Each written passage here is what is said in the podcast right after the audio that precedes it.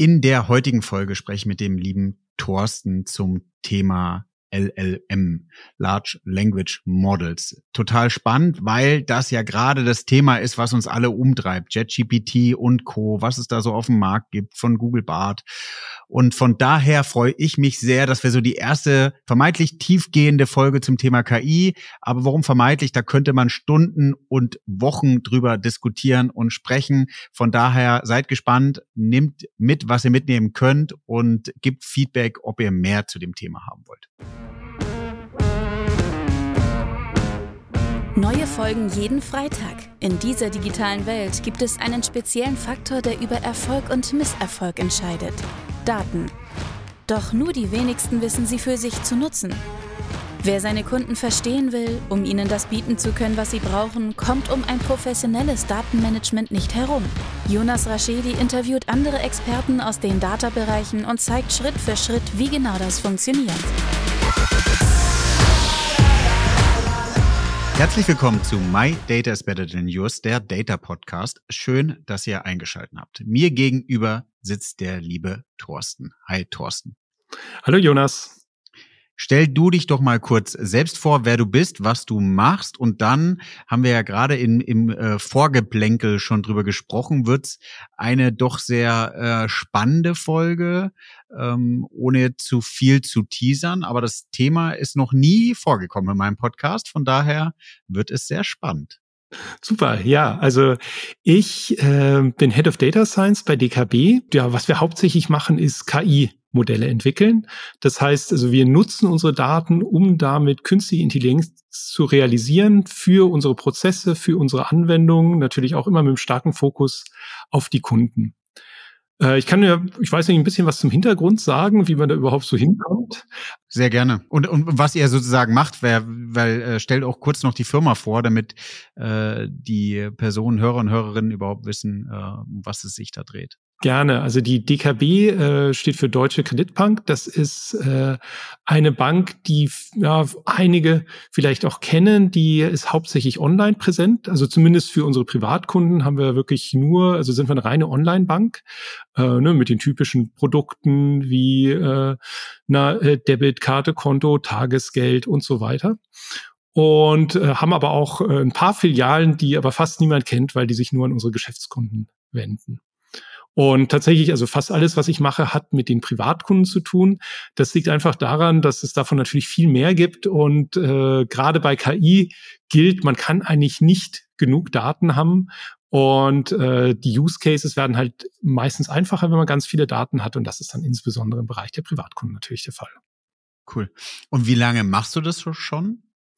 Äh, bei der DKB bin ich jetzt schon fast sechs Jahre und komme aber so grob aus dem Bankenumfeld, habe davor für ein Berliner Startup gearbeitet und für einige Beratungen und dieses Thema, ich sage mal Data Science, das äh, zieht sich bei mir auch äh, komplett durch die berufliche Laufbahn. Ist aber genau jetzt vor kurzem viel, viel spannender geworden durch die ganz neuen Möglichkeiten.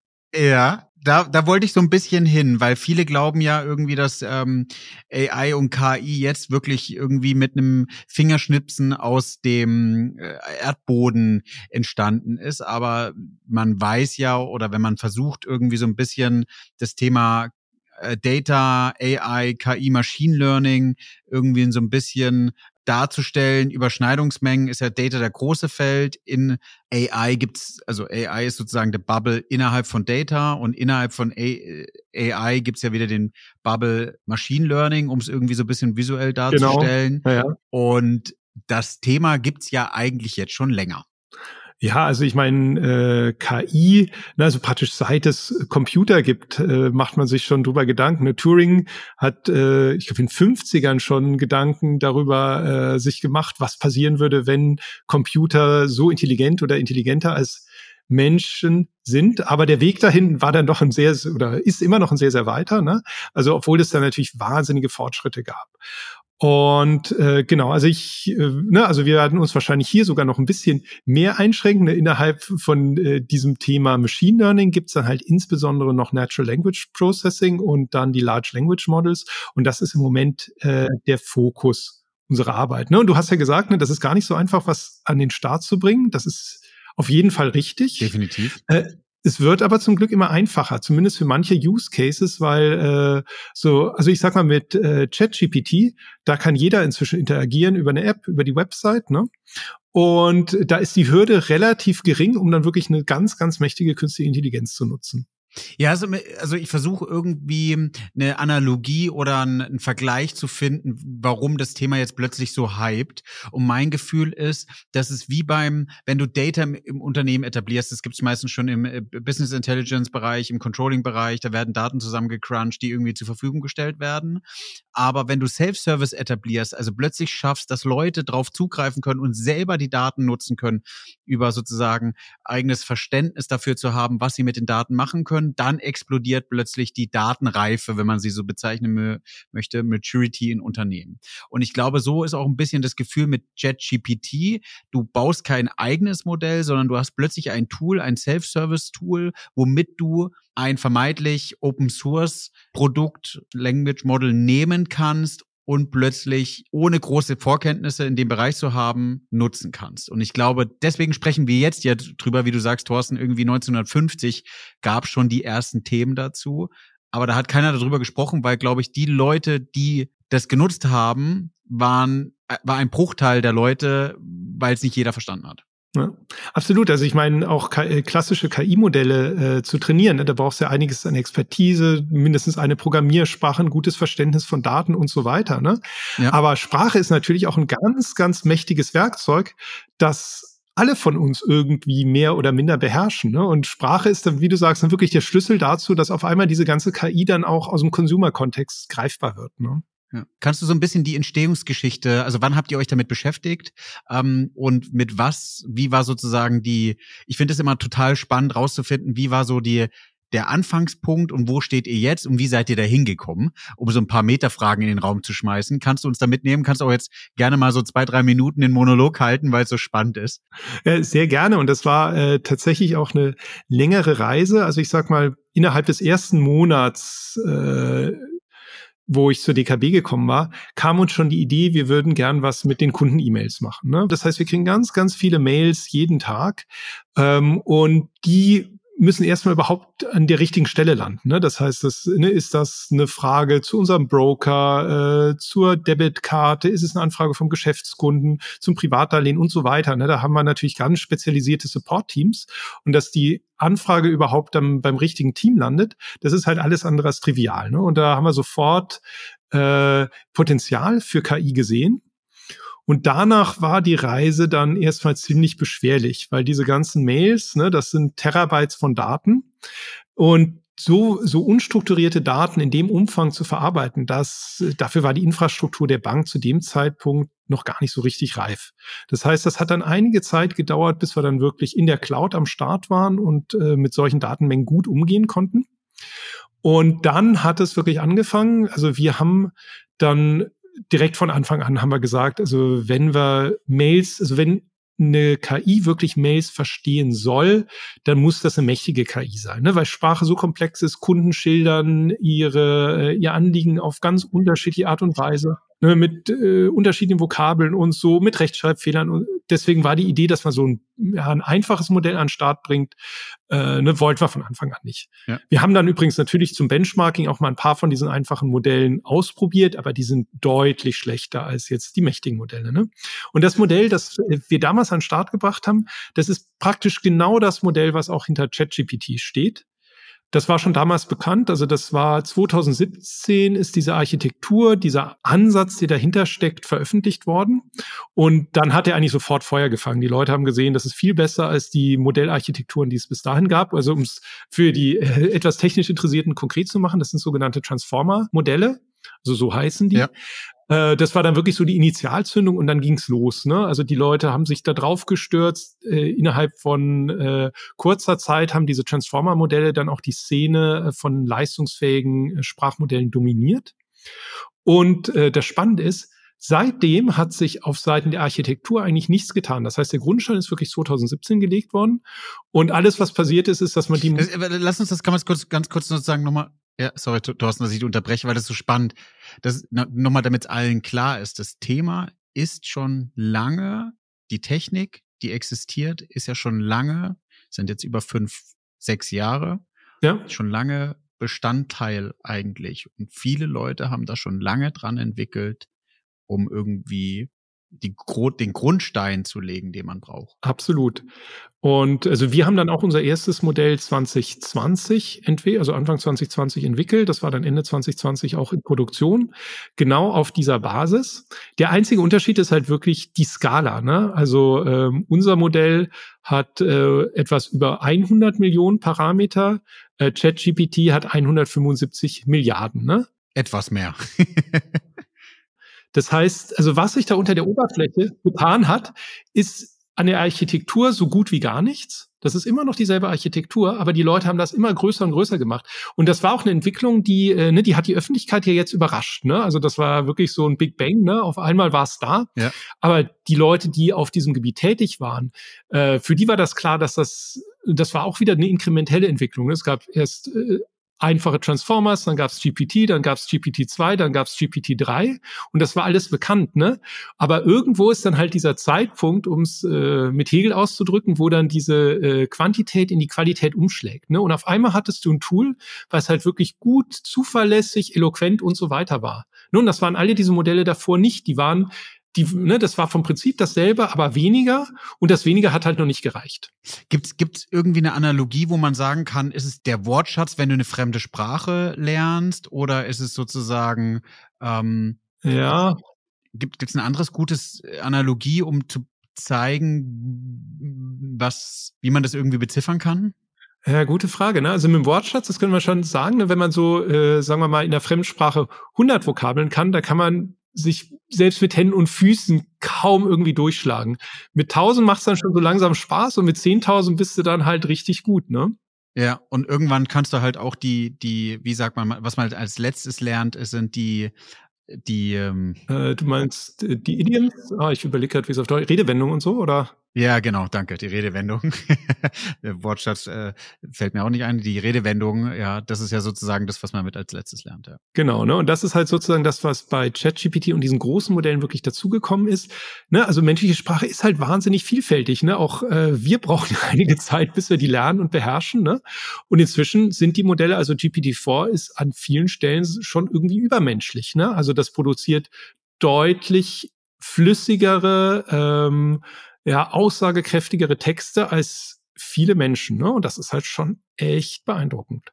Genau, aber um sozusagen nochmal die Kurve zu machen, ne, dieses kleine Modell, was wir an den Start gebracht haben, äh, ne, das ist klein, aber das muss auch nicht reden können. Ne? Das muss ja sozusagen nur für eine feste Anzahl an Teams, sagen wir mal 150 Support-Einheiten beziehungsweise Themengruppen sagen, da passt das rein. Ne? Und äh, das kriegst du auch so mit einem kleineren Modell schon echt gut hin. Weil er ja eher den Kontext verstehen muss und nicht Kontext produzieren muss, ne? Sorry, genau. dass ich dir nochmal ins Wort falle. Ja, ja, das ist ja ganz genau. Nochmal zu verstehen, wo es hin ist. Also ist ja wie wenn du in Urlaub gehst und versuchst ein Bier zu bestellen oder Wasser, äh, um hier nicht als Alkoholiker dazustehen, aber das kriegst du ja einfacher hin, wie ähm, eine Zusammenfassung von dem Gespräch von dem Nachbartisch äh, äh, zu geben. Ganz genau, ja. Ne? Also sozusagen, das war eine viel einfachere Aufgabe, aber das hat halt dazu geführt, dass wir uns damals schon intensiv mit dieser Technologie beschäftigt haben. Ne? Und wir haben dann über die Jahre auch unser Modell erweitert. Äh, das kann zum Beispiel auch Textbausteine jetzt vorschlagen für die Agenten. Ne? Und von denen gibt's halt deutlich mehr äh, als jetzt die äh, ne, einfach nur diese Kategorienzuordnung und auch so ein paar andere Sachen gemacht. Ne? Und im Endeffekt, als dann äh, ja, generative KI kam, ne, äh, in wirklich hoher Qualität, da haben wir dann, ja, ich sag mal, so ein bisschen alles stehen und liegen lassen. Ne? Also wir haben sofort gesehen, dass das eine Technologie ist, die nochmal viel, viel breitere Anwendungen hat, jetzt äh, auch bei ganz anderen Themenfeldern. Ne? Also nicht nur, sagen wir mal, im Customer Care Center, sondern dass das halt wirklich eine Art universelle Technologie ist. Und deswegen war es für uns ganz wichtig, da auch tiefer reinzugehen, äh, zu verstehen, wie das funktioniert, was da die aktuellen Ansätze sind. Und es ist wirklich explodiert. Also ähm, praktisch jeden Monat kommen so viele Paper raus, von denen wir äh, ne, also versuchen, die wichtigsten zu lesen und trotzdem ist es nur ein ganz kleiner Bruchteil, ne, weil dieses Feld halt dermaßen dynamisch ist. Um da mal ein paar Beispiele zu nennen, ein großes Thema ist das sogenannte Feintuning, wo du das Modell dann anpasst an, sagen wir mal, eine bestimmte Aufgabenstellung, Äh, also ChatGPT kann zum Beispiel out of the box sehr gut Englisch, auch ziemlich gut Deutsch, aber wenn es jetzt seltenere Sprachen sind, dann ist es schon mal nicht so gut, ne? aber dann kann man ein Modell nachtrainieren oder halt für bestimmte Fragestellungen, bestimmte Konversationsstile und so. Und das ist ein riesiges äh, Forschungsthema, wo es auch sehr spannende Ansätze gibt. Ein anderes äh, Thema ist dieses Alignment, ne, dass dieses, äh, also wenn du das Modell sozusagen roh nimmst und das beleidigst, dann wird dich das zurückbeleidigen, ne? Weil das hattest du gelernt. Ja. Leute im Internet sind halt so aus äh, ja. zig äh, tausend Forenposts, ne?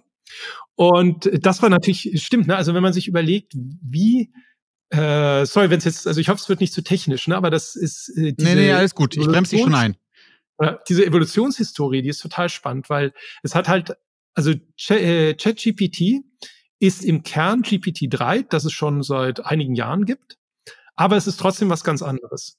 Und es sind ganz, zwei ganz wesentliche Unterschiede. Der erste Unterschied ist, dass diese Large Language Modelle, die produzieren nur irgendwie stumpf Text. Das heißt, sie vervollständigen. Aber du kannst dich mit denen nicht wirklich unterhalten. Wenn du denen irgendwie was äh, sagst, mach das und das, dann kann es genauso gut sein, dass es antwortet, macht dann das und das. Einfach weil es das im Sinne von einer To-Do-Liste auffasst oder so, ne? Das heißt, äh, das war ganz wichtig, das ist das sogenannte Instruction Tuning. Das heißt, man bringt den Modellen explizit bei, zu verstehen, was eine Aufforderung ist und dass der Mensch dann eine bestimmte Antwort erwartet. Ohne die könnte, wären die für Consumer total äh, nutzlos. Ja? Ja. Genau. Und der Teil ist sozusagen ganz, ganz wichtig. Und der zweite Teil, der war dann vor allem den Firmen wichtig. Das ist für einen Privatanwender vielleicht nicht so ähm, relevant, ist, dass äh, die Modelle irgendwie sich weltanschaulich neutral äh, verhalten, dass sie halt nicht beleidigen äh, sind, von politischen Themen die Finger lassen und so weiter. Und das war dann sozusagen nochmal dieses Chat-Tuning. Ne? Und da hat OpenAI sehr viel investiert und äh, das ist natürlich auch ganz wichtig, weil sonst bringst du die Modelle, ne, also hat man, ich meine, selbst so, ChatGPT lässt sich ja manchmal schon äh, provozieren und wenn jemand das schafft, dann postet das auch gerne auf Twitter, ne? Aber im Großen und Ganzen sind die Modelle ja schon ganz gut abgesichert, ne? Wenn du den sagst, bitte sag mir, was, äh, wie kann ich am besten äh, eine Pelzjacke aus dem äh, Kaufhaus klauen, ne? Dann wird dir erstmal sagen, das ist ein nicht ethisches Thema, dazu gebe ich keine Auskunft, obwohl es natürlich äh, Vorschläge hätte, ne? Ja, ich, kann man kann man das so ein bisschen ähm, unter so Meta-Prompting äh, mitgeben, also so ein bisschen ähm, die, die Herausforderung, die du ja hast, wenn man Open Source Modelle im Unternehmen selber nutzt, dass du ja dieses ganze Konstrukt, was jetzt JetGPT 4 mit dabei hat, also das ja jetzt gerade 4 und 3 verglichen, ähm, müsstest du ja selbst aufbauen. Und die Frage, die man sich ja dann nochmal weiterstellt, die ich jetzt viel mit, ähm, äh, einige Firmen fragen mich immer wieder so ein bisschen beratungstechnisch, wie kann man AI aufbauen, was sind so die ersten Schritte? Und wenn mhm. du natürlich eine Open-Source-Lösung machst, hast du die Situation, dass du auf der einen Seite, wenn du die richtige Lösung einsetzt für deinen Case, zwar dieses Meta-Prompting machst, hast aber die Situation, dass dieses Modell, wenn es ChatGPT-4 ist, zum Beispiel von nicht deinen eigenen Daten lernt, sondern von den Daten, die sonst im Markt genutzt werden. Ja. Also du musst ja, das ist ja höchst komplex, wie du sozusagen versuchst, eine gewisse Teilmenge eines Large Language Models für dich zu nutzen, was du wieder aber feintunst auf deinen jeweiligen eigenen Use Case, weil der Eingangspunkt von dem Use Case, den du hattest, war ja sozusagen, erstmal, wir kriegen 100.000 E-Mails am Tag. Wir möchten diese 100.000 E-Mails einfach sortieren zu, äh, ist Kredit, ist kein Kredit, ist Versicherung, ist keine Versicherung, also sozusagen die Tellung zu machen. Und der Schritt, wo man jetzt eigentlich theoretisch mit JetGPT 4 hinkommt und mit einem Modell, was man selber trainieren könnte, wäre frech zu sagen, okay, die jeweilige Person, die bei euch im Kundencenter sitzt, bei Kredit, kriegt schon eine vorgefertigte Antwort von eurem Modell weil auf Basis der Antworten der letzten zwei Millionen E-Mails, die ihr gemacht habt, habt ihr trainiert und habt jetzt folgenden Vorschlag. Werbung in eigener Sache. In den letzten zwei Jahren habe ich über sechs Bücher geschrieben, 200 Podcast-Folgen aufgenommen und ich habe mir überlegt, wie bekomme ich diese ganzen Informationen jetzt nochmal anders verpackt und in einem Mehrwert für euch kommuniziert. Mit meinem Team habe ich jetzt über sechs Monate mal drüber nachgedacht, was kann das denn sein und habe viele Ideen verschmissen und dann auch doch wieder angefangen. Es wird jetzt demnächst einen Videokurs geben, in dem ihr die Möglichkeit habt, alle Informationen, die ich über die letzten Jahre erarbeitet habe. Wie wird ein Unternehmen datengetrieben? Auf was muss man dabei achten? Was sind Fails? Und vor allem, was sind aber auch gute Vorlagen, die man nutzen kann, um erfolgreich zu sein? Von daher nutzt die Chance, meldet euch bei mir und ihr bekommt Zugriff zu diesem Videokurs. Ich schicke euch alle Informationen dazu. Er kostet natürlich was, aber für die Leute, die am Anfang direkt zuschlagen, habe ich auch einen großen Rabatt. Ich freue mich. Genau. Das zu realisieren, das ist tatsächlich technisch deutlich komplexer. Ne? Da braucht man einiges äh, an Know-how. Ja. Ne? Das heißt also auch da ist es, ne, also so äh, ChatGPT out of the box zu nutzen, um sich, sagen wir mal, gerade äh, eine höfliche Antwort-E-Mail formulieren zu lassen und so. Ne? Das, äh, ja. das hat man relativ schnell raus. Ne? Aber wenn es jetzt an diese spezialisierteren Use Cases rangeht, dann braucht man tatsächlich doch viel äh, technisches Know-how. Ja. Und also bei uns ist es so, dass wir im Moment äh, zweigleisig fahren. Also wir gucken uns einerseits äh, GPT an, ne, als äh, großes Vendor-Modell, aber äh, auch Open Source Modelle, die wir dann auch selbst komplett unter der Kontrolle haben, die wir viel besser äh, an unsere Bedürfnisse anpassen können. Äh, und die sind inzwischen auch wirklich gut geworden. Also vor zwei Monaten hätte ich das noch nicht gesagt, aber äh, also mit GP, also GPT-4 ist immer noch bei weitem besser als äh, alle anderen Modelle. Ne? Aber äh, so was äh, ChatGPT, also GPT 3.5 angeht, da hat die Open Source Gemeinde inzwischen ungefähr ebenbürtiges zu bieten, was man dann natürlich viel äh, genauer äh, und präziser anpassen kann. Und was viele ja nicht wissen, ist, wenn man JetGPT auf Basis der API nutzt, kann man auch gewährleisten, dass die Daten, die man selber da reinschmeißt, nicht genutzt werden, um das Modell weiter zu trainieren. Wir nutzen es äh, nicht über OpenAI selbst. Ne? Das heißt, also da ist, äh, genau, am besten äh, jemand aus der Rechtsabteilung fragen oder so, was da ja. so genau ist. Da will ich auch gar nichts Falsches ja. sagen. Ne? Ähm, Ihr nutzt es auf jeden Fall so sozusagen, dass die Daten nicht genutzt werden für andere. So würde ich es verstehen. Genau, ne? Also bis jetzt haben wir so äh, als eh nur interne Use Cases, ne? Also es gibt noch nichts, was auf unsere, ne, was im Moment für äh, bei unseren Kunden im Einsatz ist. Und äh, ja, also die Diskussionen, die äh, ne, mit Recht und Datenschutz und so, die haben wir jetzt natürlich auch angefangen zu führen. Ne? Und das ist tatsächlich also das größte Bedenken auch, ne, dass äh, dann diese Daten benutzt werden, um dann äh, ne, von den US-Anbietern, die es ja im Regelfall sind, um dann die Modelle äh, zu äh, trainieren und das wollen wir natürlich äh, nicht. Ne? Also das äh, wollen wir zu 100 Prozent vermeiden. Das können wir zu 100 Prozent natürlich, wenn wir das Modell selbst äh, betreiben. Und ansonsten muss man da halt genau in die Terms and Conditions reinschauen und äh, sich das entsprechend zusichern lassen. Äh, aber auch die Anbieter, also ich sag mal, als wir in die Cloud gestartet sind, so 2018, ne, da hattest du da echt noch super viel Diskussionsbedarf, weil die US-Anbieter das überhaupt nicht verstanden haben, dass man da als äh, deutsche Firma irgendwie Bedenken hat. Ne? Da hat sich die Mentalität inzwischen sehr gewandelt. Äh, ne, auch in den USA ist ja die Sensibilisierung äh, für Datenschutzthemen deutlich weiter fortgeschritten.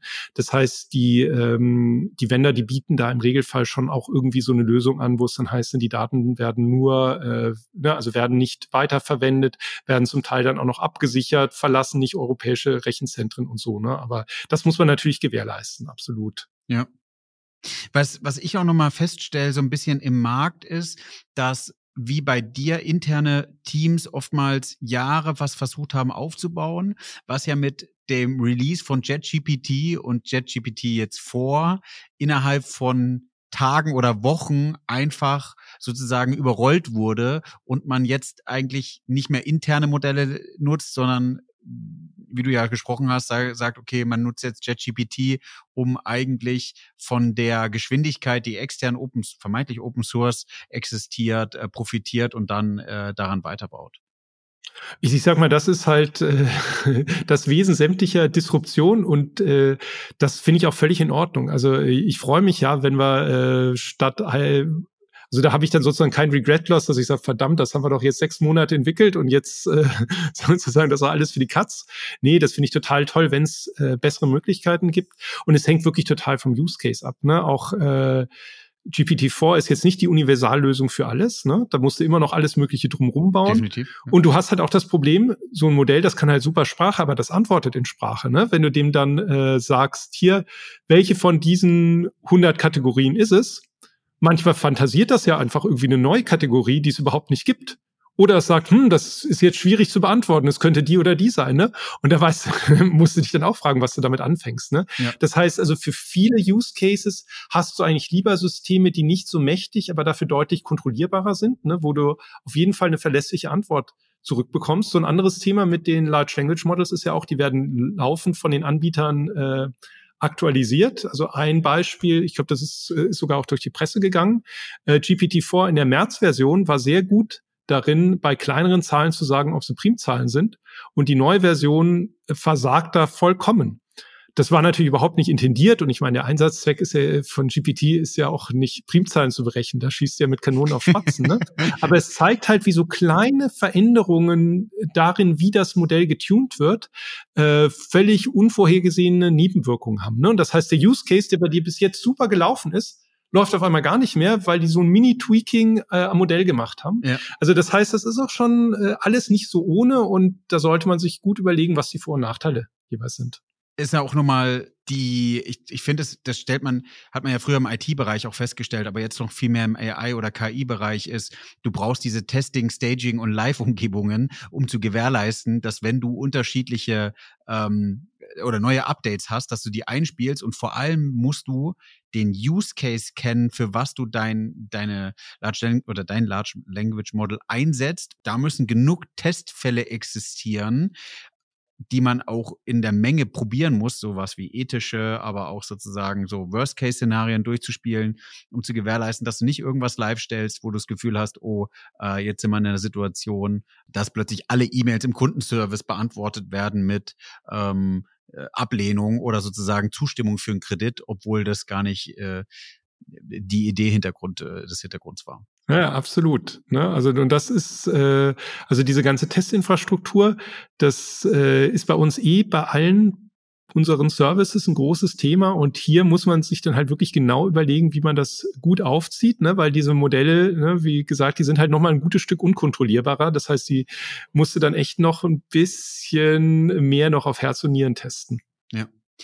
Wie seid ihr denn an so ein Thema rangegangen? Ich habe irgendwie gerade das Gefühl, dass es so ein bisschen jugendforscht ist bei vielen. Viele Unternehmen sagen KI äh, und AI, sowas irgendwie vor drei Jahren oder viele haben leider sich immer noch nicht mit Daten beschäftigt und wollen jetzt dieses neue Thema da irgendwie, weil es ein Hype-Thema ist, mit aufspringen.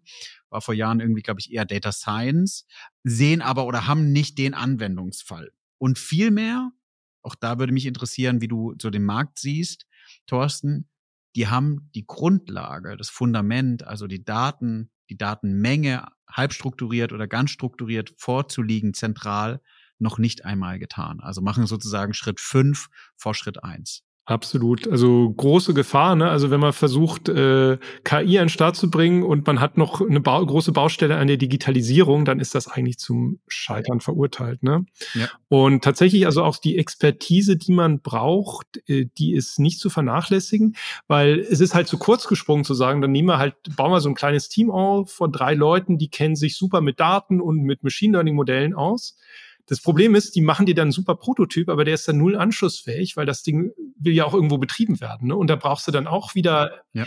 eigene äh, Leute, die sich mit der Infrastruktur auskennen und so. Ne? Das heißt, also das ist schon ein ziemliches Investment und ich würde eigentlich sagen, also wenn, wenn man das nicht in-house hat, dann sollte man es wahrscheinlich eher extern abdecken lassen, vielleicht erstmal ein Prototyp äh, ne, vom Beratungsunternehmen oder so bauen lassen, weil sonst wird wahrscheinlich die Frustration relativ groß sein. Richtig. Und man braucht natürlich ein Beratungsunternehmen, das da ehrlich ist, ne?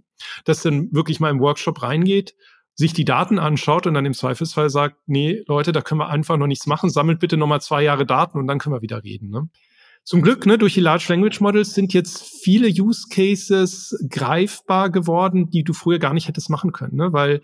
Hast du ein Beispiel dafür? Ja, also wenn's, äh, wenn's, du sagen relativ wenig Kunden hast, ne, und ähm, Nehmen wir mal an, du willst einfach nur sagen, hier bei den Bewertungen, die du im App Store bekommst, ne, sind die positiv oder negativ? Ja. Äh, gut, da sind ja meistens auch Sterne mit dabei, ne, aber ähm, so sentimentmäßig. So sentimentmäßig, ne? Und das willst du aber speziell für deine eigenen Kunden haben, ne? Also zum Beispiel bei den E-Mails, ne? Wenn die antworten, sind die eigentlich jetzt glücklich gewesen oder nicht? Wenn du da jetzt ein Sprachmodell drauf äh, hättest trainieren wollen, um das einigermaßen gut zu machen, da hättest du halt ja, 10 bis hunderttausende Mails gebraucht, ne? Einfach weil Sprache ziemlich komplex ist, da gibt's viele Nuancen und um äh, das dann äh, gut hinzubekommen, braucht man halt dann wirklich viel, viel Trainingsmaterial. Wenn du aber jetzt ein Modell wie GPT reinsteckst, das einfach schon ganz, ganz viel von sich aus über Sprache weiß, über die Bedeutung von Wörtern und so, dann kommst du mit vielleicht mit 100 Mails schon richtig, ein richtig gutes Ziel und hast eine gute Performance. Ne? Also das gibt's nicht nur bei Sprachmodellen. Also äh, gibt jetzt auch andere Modelle, die auch auf Transformers-Architektur aufbauen, aber nichts mit Sprache zu tun haben, die in der Lage sind, aus deutlich kleineren Datensätzen ein Signal äh, zu extrahieren, als das früher möglich war. Und da ist der Hintergrund auch, dass die Modelle dann so ein bisschen Weltwissen mitgeliefert bekommen. Ne? Insofern ist das insgesamt eine super spannende Entwicklung. Also das äh, gerade bei Firmen, die kleiner sind, ne, die nicht so viel Daten haben, äh, da hätte ich früher gesagt, kann man vielleicht gar nichts machen und das ändert sich. Zumindest da, wo halt dieses Weltwissen äh, eine Rolle spielt. Was sind denn die, die Use Cases, die euch jetzt in der Zukunft beschäftigen? Was würdest du jetzt äh, Leuten raten, die jetzt einen Podcast hören und sagen, naja, jetzt muss ich wirklich loslegen. So ein bisschen, was hast du erzählt? Also es sind, glaube ich, zwei Fragen. Lass uns erstmal eigentlich mit starten mit, was für Use Cases macht ihr jetzt gerade? Genau, also es sind, äh, also wenn man an Large Language Models denkt, gibt es eigentlich zwei Use Cases, äh, die dominieren, ne? also die einfach zu implementieren sind und die irgendwie alle interessieren. Das erste ist ein Chatbot, ne? also wenn du irgendwie was Customer-Facing hast. Ja. Äh, und das zweite ist die, äh, so äh, ja Inhalte. Ähm, ja, äh, ne, also praktisch eigene Inhalte, so eine Inhaltsdatenbank dann äh, chatbar zu machen, ne? also dass du mit deinen Daten dann ja. reden kannst.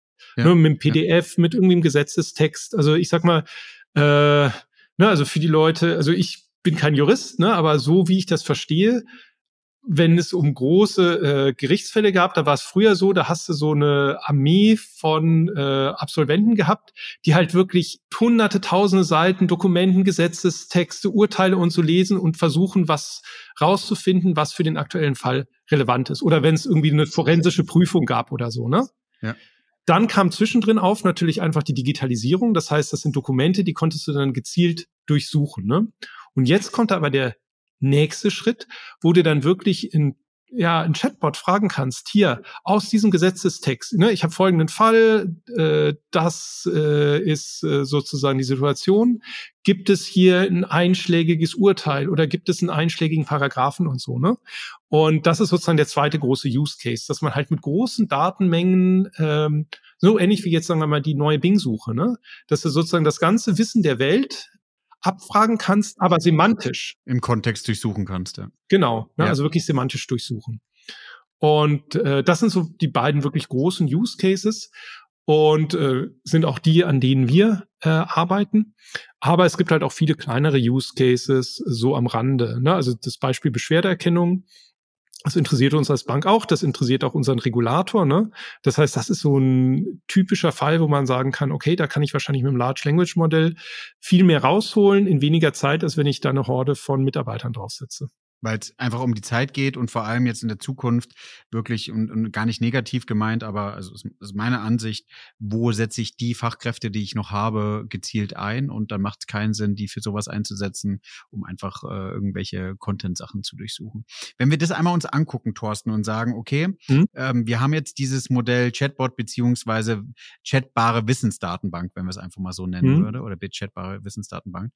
Ähm, dann schreibt man ja den Use Case runter, würde ich jetzt mal machen, die Anforderungen, die Idee, ähm, Beispiele dafür, was man erwarten würde, wie. Dann müsste man, das ist ja der erste Trick und was ich sozusagen gemeint habe, dann stellen viele Unternehmen leider fest, wir haben ganze Daten noch gar nicht digitalisiert und es liegen irgendwo äh, ganz viele Bedienungsanleitungen in Papierform rum. Das ist ähm, der größte Fehler, den viele noch machen. Den müssen sie jetzt langsam aufholen. Das ist auch zeitintensiv. Und dann geht man natürlich an die Thema, in welcher Infrastruktur macht das und mit welchem Language-Modell. Ja. Hast du da eine Art Framework? Hast du da eine Tipps, welches Modell du wie entscheiden würdest? Ja, also ich sag mal, äh, Genau, also kann ich gerne was zu sagen. Also Infrastruktur, denke ich, ne, also für Machine Learning heutzutage ist eigentlich immer in der Cloud, weil äh, ne, dieses Pay-per-Use-Modell ist eigentlich ideal geeignet für Machine Learning, für Data Science allgemein, ne? weil du brauchst ja, hast ja zum Teil riesige Datenmengen, aber brauchst die nur einmal jede Woche, einmal im Monat fürs Training. Äh, ne? Das heißt, das ist äh, aus meiner Sicht äh, da der Standard, den man nutzen sollte. Wenn es jetzt speziell um LLMs geht, dann ja, es ist schwierig. Also es äh, bis äh, vor Monat hätte ich gesagt, ne, wenn irgendwas äh, hohe Qualität haben soll, entweder äh, ChatGPT 3 ne, oder gleich GPT-4. Bei GPT-4 hast du schon das Problem, da kommst du als Firma gar nicht einfach ran. Das stimmt, ja. Äh, ne, weil die Nachfrage äh, viel, viel höher ist als das Angebot. Und es ist halt auch deutlich teurer. Ne? Also das äh, sollte man dann auch immer abwägen, ob einem diese extra Qualität das auch wert ist, dass man locker das Zehnfache für bezahlt, wenn man auf GPT vorgeht. Ne? Ja. Ähm, Inzwischen würde ich aber auch sagen, kann man sich äh, wirklich die Open Source Modelle auch anschauen. Äh, da gibt's äh, diverse Leaderboards ne, von Leuten, die sich das angucken und da ist eine unglaubliche Bewegung drin. Also ein Modell, das äh, vor einem Monat absolut die Charts dominiert hat, ist inzwischen völlig abgeschlagen auf den hinteren Rängen, äh, ne, weil es ja. sich dieses äh, Wissen, äh, wie man die Dinger gut baut, äh, gerade so rapide entwickelt.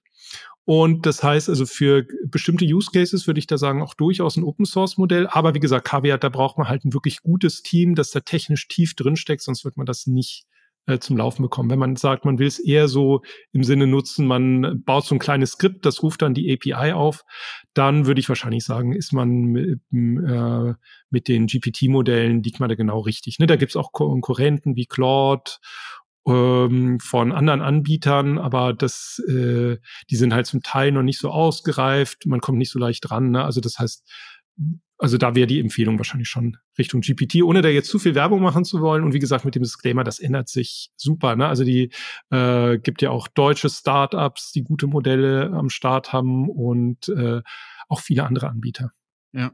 Ich würde so ein bisschen versuchen, auf eine Matrix zu legen. Da wollte ich so ein bisschen hin. Mhm. Äh, also du, mit jedem Use Case kannst du es ja irgendwie so ein bisschen klassifizieren. Ist es Textgeneration? Ist es ähm, mhm. Über Übersetzung, Klassifizierung, Zusammenfassung, so virtuelle Assistenz? Und ich glaube, jeder Large Language Model würde, wenn ich frech behaupten darf, hat so ein bisschen die Tendenz zu einem der Themen äh, oder Vor- und Nachteile ah, okay, für ja. die jeweiligen Themen. Und ähm, Total faire Frage, kann ich allerdings gar nicht so gut beantworten, weil wir uns da nicht so tief eingegraben haben. Also wir haben praktisch eigentlich nur geguckt, der Use Case, der uns gerade interessiert, also Chatbot, ne? Ja. Und haben dann halt verschiedene Modelle getestet. Ne? Wir haben dann einfach gesagt, was wären typische Chatverläufe und dann haben wir es wirklich selbst getestet, ne? weil die Modelle kriegst du, äh, also die Open Source Modelle kriegst du super schnell an Start, wenn du ne, es einmal von der Infrastruktur bewältigt hast. Und bei den anderen Anbietern, äh, das mag jetzt bei, ne, das wird bei Startups anders sein, aber ich sag mal, für uns als Bank überhaupt einen Anbieter onzuboarden, insbesondere, also vertraglich und insbesondere, wenn er in den USA sitzt, das ist so ein Kraftakt. Also ich sag mal, bis du den äh, ongeboardet hast, äh, ist so viel Zeit vergangen, da sieht der Markt schon eh wieder ganz anders aus. Ne? Das heißt, also für uns war eigentlich die Vorangehensweise, wir nutzen halt die Modelle, zu denen wir halt eh direkt Zugriff haben, weil wir da schon äh, bestehende Vertragsvereinbarungen haben ne, zu entsprechenden Cloud-Providern. Ähm, oder wir nutzen halt die Modelle, an die wir äh, öffentlich rankommen. Ja, fairer Punkt. Ob da jetzt, also sagen wir mal, sowas wie äh, ja, Jurassic bestimmte Vorteile gegenüber Claude versus ChatGPT hat. Könnten wir höchstwahrscheinlich weitere Folgen machen und nur über das Thema sprechen. Ja. Genau, und da müsste, müsste ich mich da auch wirklich einlesen, ne, weil das ist äh, ja, äh, ne, also wird es sicherlich, sicherlich geben, da so die Unterschiede im Detail. Thorsten, was würdest du unseren Hörer und Hörerinnen denn jetzt am Ende raten, wenn sie starten sollten? Machen sie es intern, extern? Äh, starten sie klein, starten sie groß? Sollen sie überhaupt starten? Ja, also ich würde sagen, am einfachsten zu beantworten ist die letzte Frage. Auf jeden Fall sollten Sie jetzt starten. Das ist, äh, also äh, Large Language Models sind aus meiner Sicht wirklich eine revolutionäre Technologie, die ganz viele neue Anwendungen ermöglicht. Und äh, ja, wenn man da jetzt äh, den Anschluss verpasst, beziehungsweise sagt, man wartet einfach mal ab, was die Konkurrenz macht, dann könnte man schnell ins Hintertreffen geraten. Also insofern auf jeden Fall starten, vielleicht für interne Use Cases, um Website-Content zu produzieren, um einfach seine eigenen Dokumente semantisch zu durchsuchen und so weiter. Und vor allem, damit man halt auch diese Technologie kennenlernt und versteht, wie man sie anwendet. Ne? Also wenn wir zurückdenken, sagen wir vor 20 Jahren, ne, da ging es los mit den Suchmaschinen, Google und Co. Und da war ja auch die große Frage, wie sucht man überhaupt Dokumente im Web? Was kann man da erwarten? Da gab es Kurse in Computerzeitschriften, wie man richtig sucht. Inzwischen ist das einfach selbstverständlicher Teil unseres Alltags geworden. Mit äh, ja, Chatbots zu interagieren, das will halt auch erstmal gelernt sein. Ne? Also man muss verstehen, wie stellt man die Anfragen, wie stellt man Nachfragen, wie arbeitet man interaktiv mit dem Chatbot. Und dieses Wissen, da, genau, auch da gibt's jetzt wieder Kurse, da gibt's äh, Artikel zu. Das sollte man sich auf jeden Fall aneignen. Das wird man in Zukunft brauchen.